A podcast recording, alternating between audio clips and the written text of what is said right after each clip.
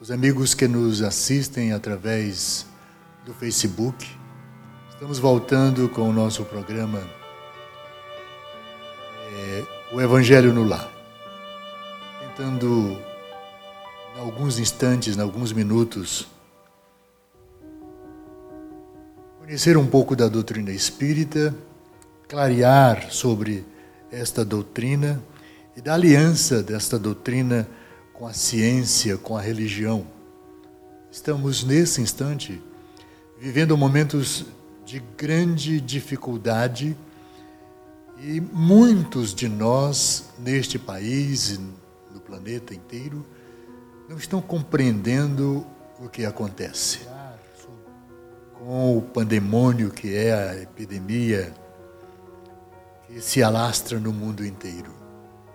E esta não é uma não é um momento novo, não é um problema novo.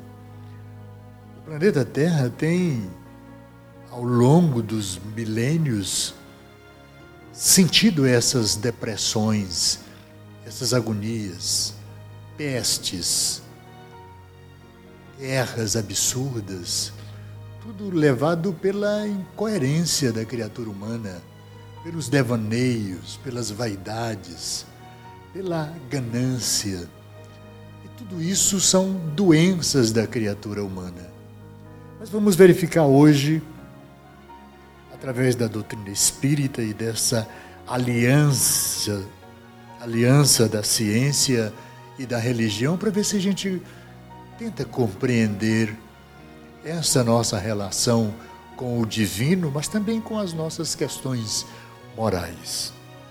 O Espiritismo é uma nova ciência que vem revelar aos homens, por provas irrefutáveis, a existência e a natureza do mundo espiritual e suas relações com o mundo corporal. Não somos só essas criaturas de carne e osso. Nós temos um espírito que não está nesse instante encarnado, como eu e você aí, que me escuta, o Felipe aqui me assistindo nesse momento, são os espíritos que não nascemos uma única vez. E às vezes, para fazer um trabalho como este de comunicação, rádio, televisão, jornalismo de todas as formas, ciência, o trabalho na construção e edificação de um mundo, governos, diferenças e indiferenças de língua, de comportamento, de bem-estar, enfim, toda a compreensão do mundo que nós vivemos é algo magnífico. Pessoas nascidas do mesmo pai com dicotomias, com vidas diferentes, tentando se encontrar. Mas o espírito humano é muito ainda atrapalhado, ganancioso, vaidoso, doente. Temos muitas doenças. E acredite, as criaturas mais simples, aquelas que mais se conformam com a vida, com o bem-estar do dia a dia, com o feijão, o arroz, a farinha e às vezes se conformam até mesmo com a fome. Tudo isso é por conta da nossa falta de compreensão no excesso das vaidades, no, na ambição das riquezas. O Espiritismo é a nova ciência que vem revelar aos homens, por provas irrefutáveis, a existência e a natureza de um mundo que é espiritual mas que nós experimentamos o mundo na carne, no corpo. O espírito que nós somos traz ao momento desta nossa encarnação muitas dificuldades, vaidades, arrogâncias e equívocos de toda a natureza. Ele, esse mundo mostra não mais como coisa sobrenatural, mas ao mostra não mais como uma coisa sobrenatural, mas ao contrário, com uma das forças vivas, incessante, ativas da natureza, como a fonte de uma multidão de fenômenos incompreendidos, até então atirados por essa razão ao domínio do fantástico e do maravilhoso. É a essas relações que o Cristo faz alusão em muitas circunstâncias, e é por isso que muitas coisas ele disse permanecerão inteligíveis ou foram falsamente interpretadas. O Espiritismo é a chave com a ajuda da qual se explica com facilidade as dicotomias nas nossas relações interpessoais, as nossas vaidades, as nossas doenças. A lei do Antigo Testamento está personificada em Moisés. A do Novo Testamento está personificada no Cristo. O Espiritismo é a terceira revelação, portanto.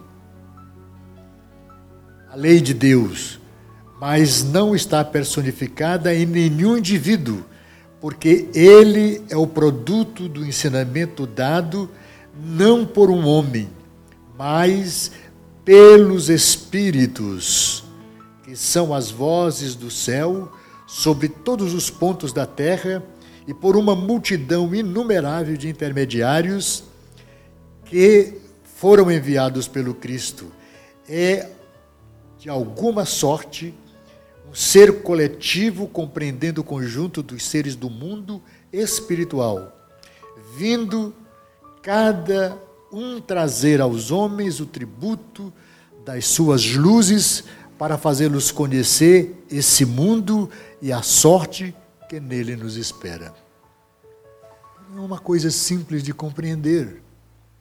Tudo que nós estamos construindo no planeta tem uma programação dos acontecimentos, da construção e da atividade científica, da atividade espiritual, de todo o trabalho da inteligência que o homem adquire, mas que já trouxe com ele. E essa inteligência, às vezes, tem dicotomias. Variam da inteligência gananciosa, muito pessoal, que abarganha poder, finanças, que esconde as ideias, que perversamente malversam essas ideias e dificultando o progresso da humanidade. A lei do Antigo Testamento está personificada em Moisés, a do Novo Testamento personificada no Cristo. São mensagens completamente diferentes. A do Cristo renova a esperança criatura humana sair das suas doenças muito pessoais para buscar o crescimento espiritual. Se educar como espírito, sabendo que é imortal e que vai viajar milhares e milhares de séculos, de anos a fio, entrando e saindo de corpos pela reencarnação, porque numa única encarnação o homem completa a sua sabência para controlar o universo e a simplicidade que é o Espírito. A simplicidade do Espírito. O espírito é que movimenta as ideias. O meu espírito, o teu espírito, é que é o HD. Onde está toda a capacidade de sentimento, de pensamento, de conhecimento, não só das coisas atuais, mas de coisas milenares. O espírito é como um HD de um computador. Vivenciou já N experiências eu não sou, eu não sou Ayrton, como Felipe não é Felipe. Eu estou Ayrton nesta encarnação. O Felipe está Felipe. E nesta mudança, diferente dos tempos transatos, eu me lembro, por informações espirituais, de ter estado no planeta no século 16, 17,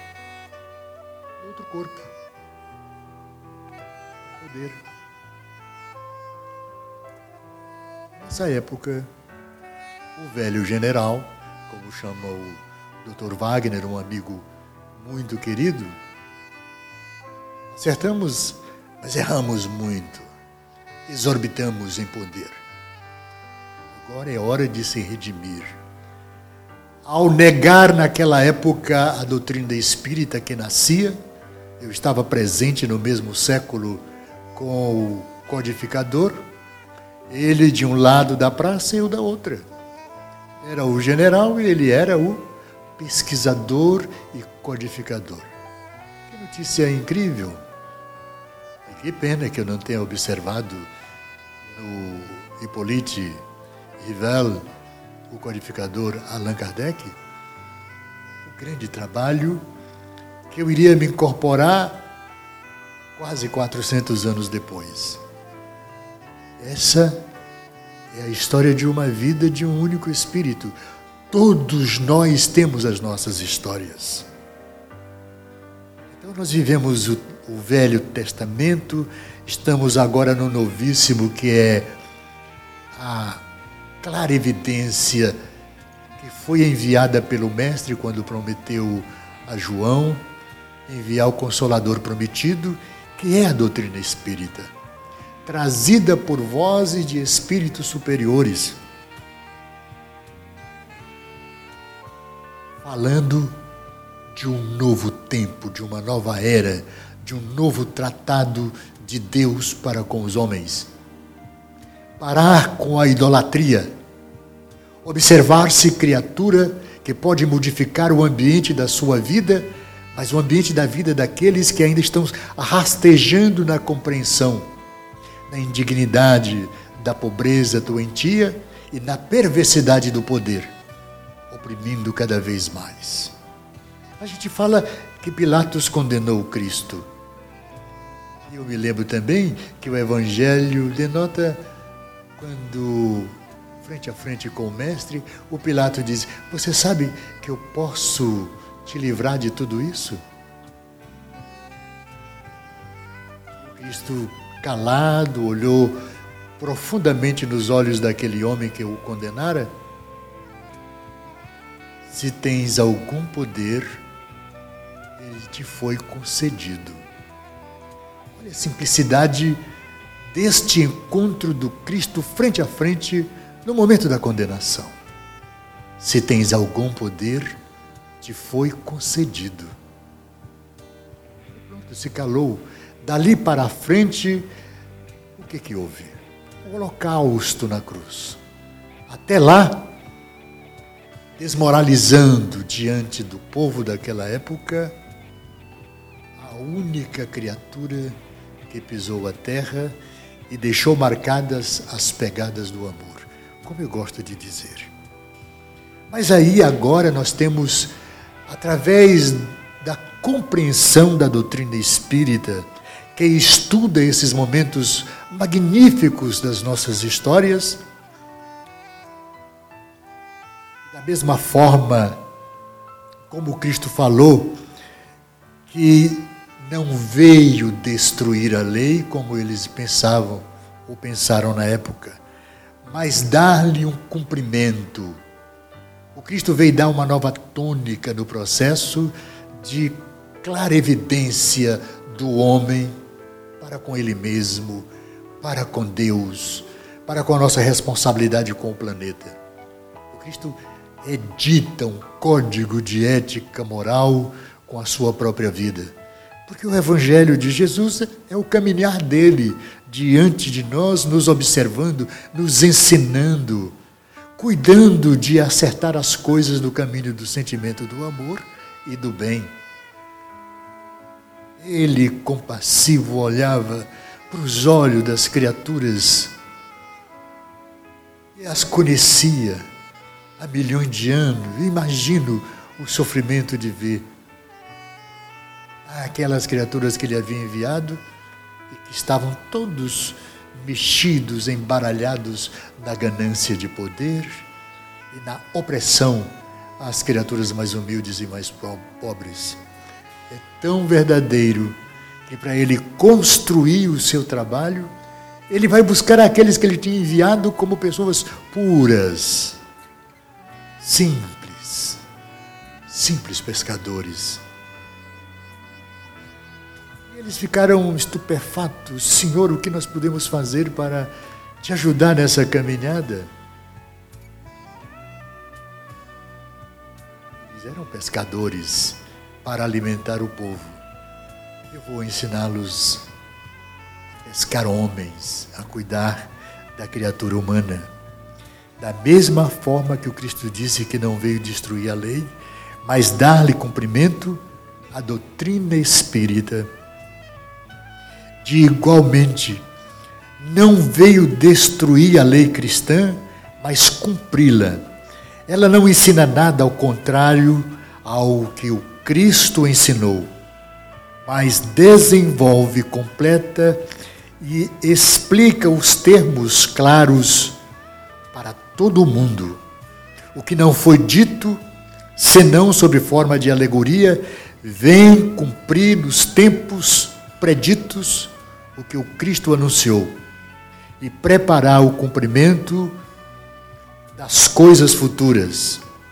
É, pois, obra do Cristo que preside com igualmente, como igualmente anunciou, a regeneração que se opera.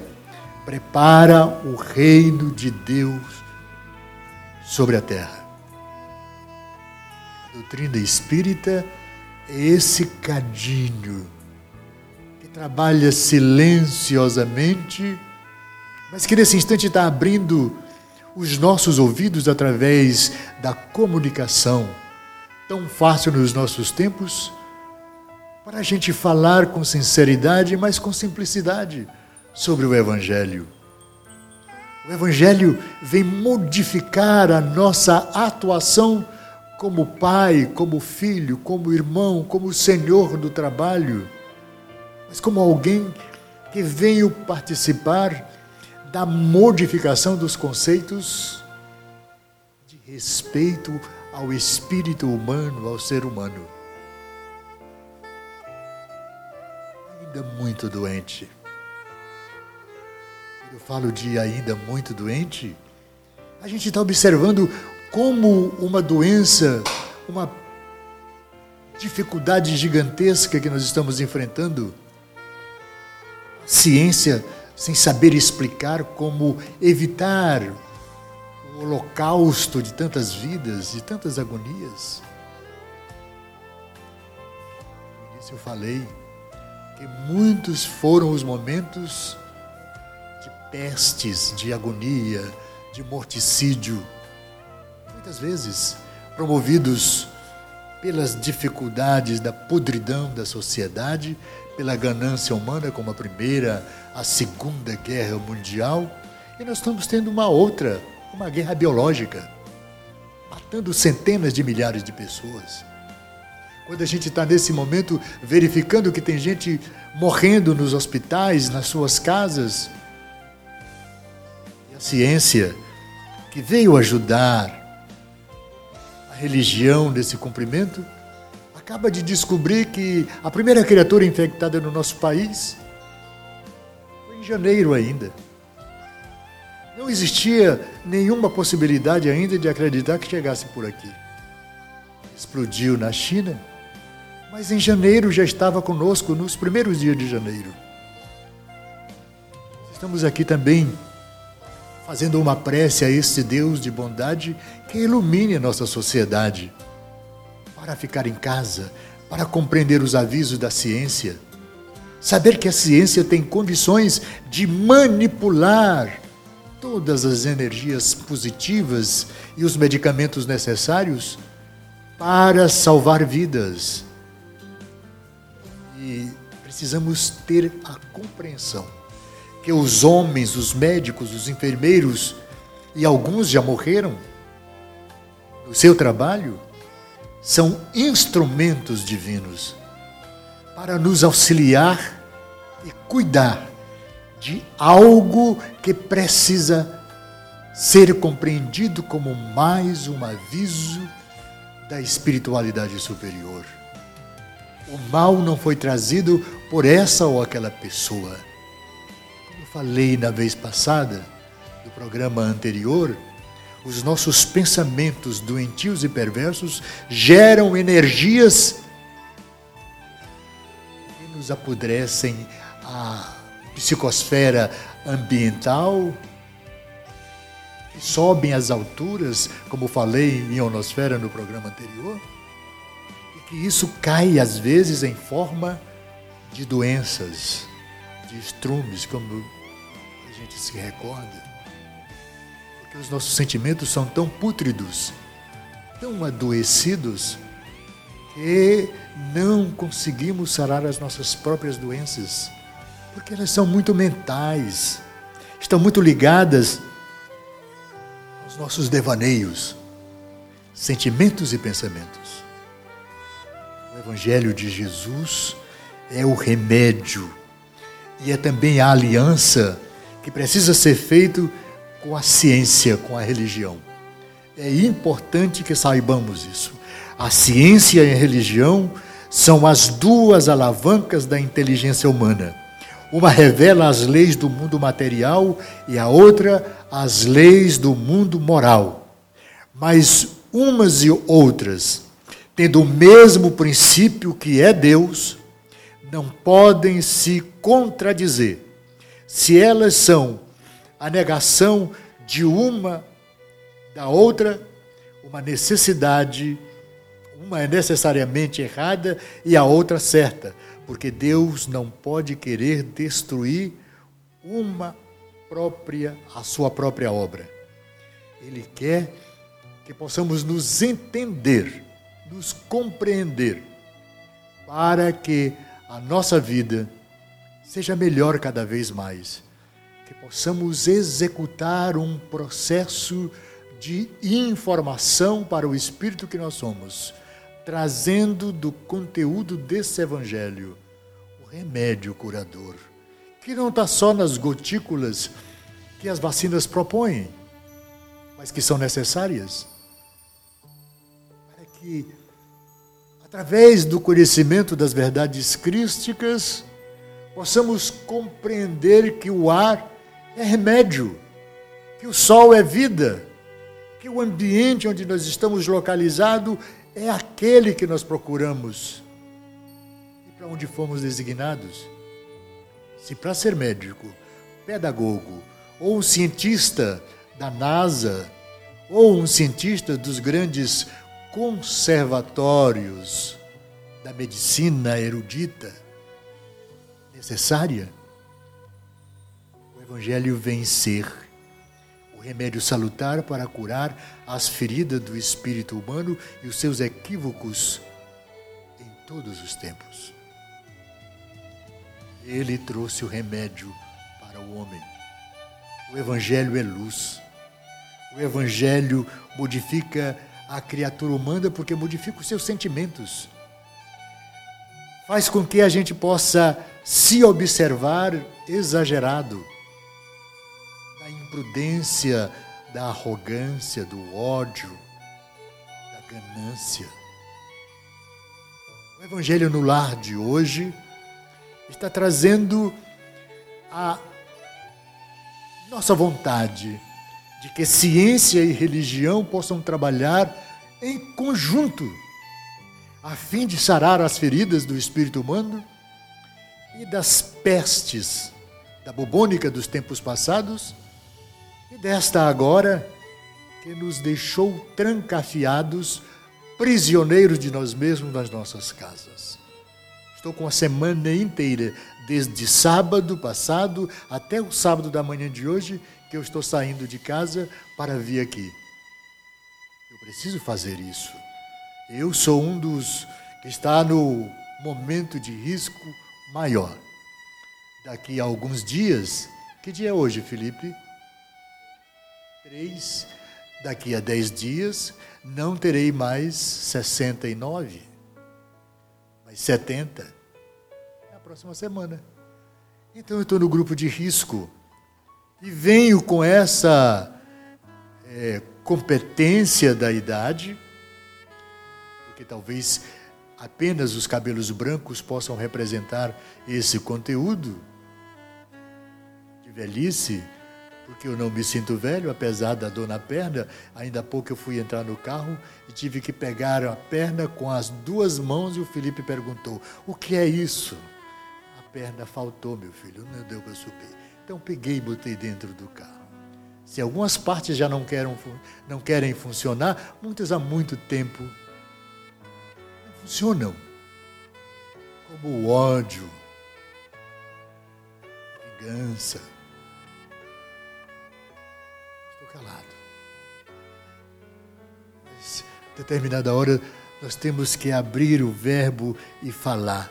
Venham todos vós que estão fatigados Procurem esta aliança não só com a ciência, mas com o divino. O Evangelho do Mestre é isso.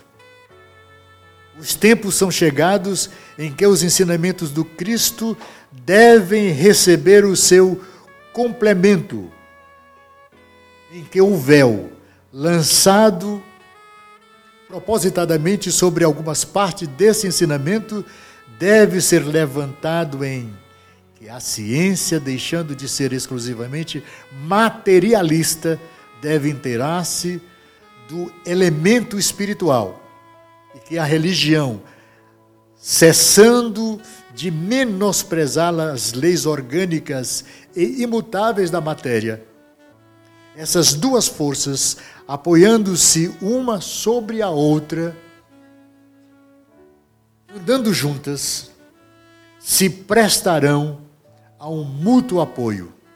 Então, a religião, não recebendo mais o desmentido da ciência, adquirirá uma força inabalável, porque estará de acordo com a razão e não lhe poderá opor a irresistível lógica dos fatos.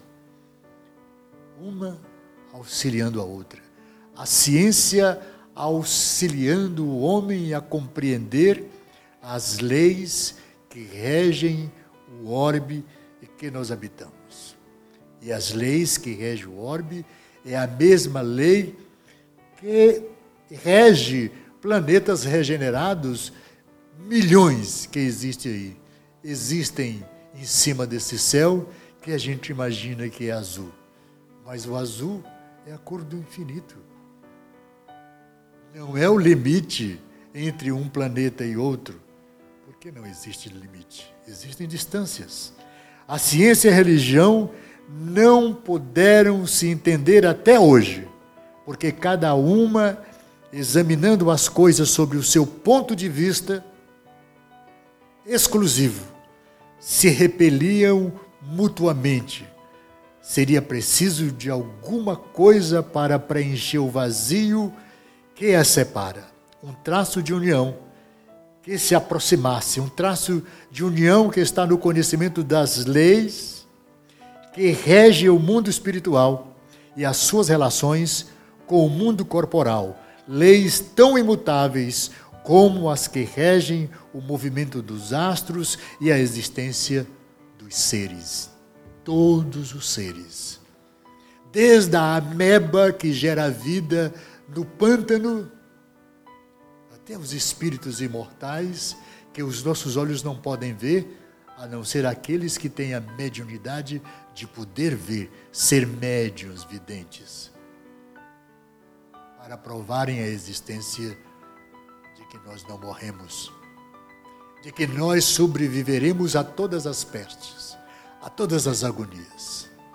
Você não precisa acreditar Busque na doutrina espírita para você ver, conhecer que ninguém vai contrariar essa lei, porque ela é divina. O espírito humano é imortal. E como imortal, precisamos nos juntar, mente, coração e todas as nossas ações, para conhecer o Cristo e esta ética moral, que é de modificar o homem sempre para melhor estamos muito atrasados. E aí eu estou falando de mim. Mas eu espero que você não pare no tempo. Escute o que os velhos dizem. O mundo será próspero, mas o homem precisa caminhar com essa prosperidade, crescer moralmente, crescer de forma tal que respeite uns aos outros, respeite as leis e que saiba que o Evangelho do Cristo é o momento maior desse saber que nos dá a dignidade de crescer como criaturas mortais, mas de ser um imortal livre das dores e das agonias terrenas. O sofrimento um dia para. A alavanca é o Evangelho do Mestre. Por isso, hoje, ele está no ar para te dizer: vem conosco. E na próxima sexta-feira, a gente continua dizendo: a luz do mundo é o Mestre. O amor veio com ele e precisa coexistir, porque não tem exemplo maior de amor, porque doando a sua própria vida, mesmo sabendo ele que milhares e milhares de séculos seriam trilhados e muitos no tempo de agora ainda perguntam: quem é esse Jesus? Eu falaria como a pessoa mais simples aí do subúrbio. Ele é o cara. Segue-o. Ele te chama. Ele está conosco sempre. Muita paz a todos.